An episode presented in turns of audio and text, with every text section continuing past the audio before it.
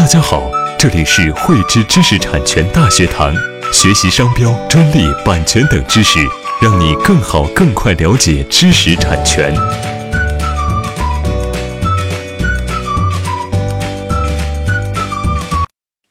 如今，在使用新型专利和外观设计专利的维权语境当中，尤其是在电商平台的知识产权投诉，或者是呢展会专利维权的过程当中，有一个名词，它出现的频率非常高，这就是我们大家呢所熟悉的专利权评价报告。我们知道，使用新型专利和外观设计专利呢，它只需要通过形式审查就可以得到授权，在这当中呢，难免会有一批不符合专利权授权条件的一些申请去获得专利权这样一个马甲。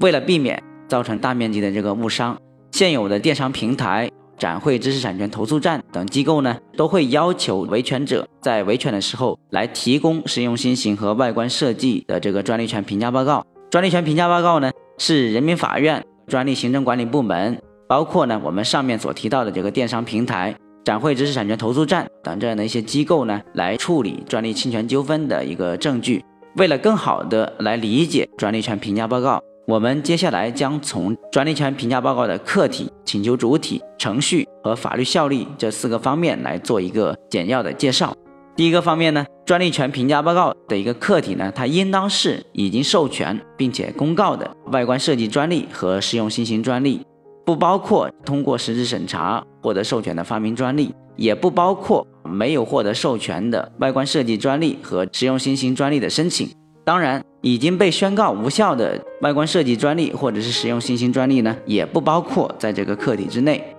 第二个方面呢，专利权评价报告请求的主体呢是专利权人和利害关系人。对于专利权人，大家相对来说都比较容易理解。在这里呢，我们就来着重介绍一下利害关系人。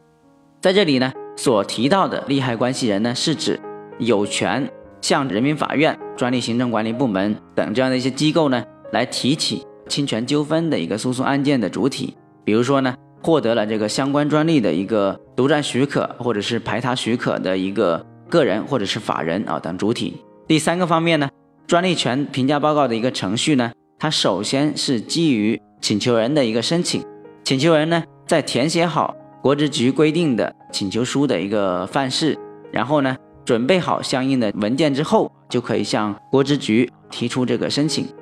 国资局在收到这个材料之后，会做一个形式审查。形式审查审核通过之后呢，申请人就应当在一个月之内去缴纳相应的官方费用。国资局呢，他在收到合格的这个申请材料和官方费用之后啊，会在两个月内去做出评价报告。最后呢，专利权评价报告它仅仅呢，只是作为。评价相关专利权利稳定的一个参考依据，它本身呢并不具备法律效力。在现实当中呢，专利评价报告的一个结果呢不乐观。但是呢，经过专利权无效宣告程序之后，仍然专利权呢得到维持的这个案例呢也不在少数。以上呢就是对专利权评价报告的一个简单介绍。在维权实务过程当中，我们需要很好的去了解相应的程序和知识。依据呢维权的这个策略和方式的不同呢，去安排好专利权评价报告的一个申请时间。当然，对于专利权评价报告的一个结果，我们也不应当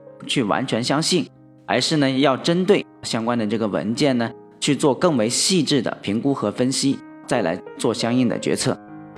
喜欢慧知课程内容的朋友，欢迎转发分享或在节目下方留言，还可以与我们老师进行互动哦。我们将在每周二和周六定期更新课程，更多知识请关注“汇知知识产权”微信公众号。我们下期再见。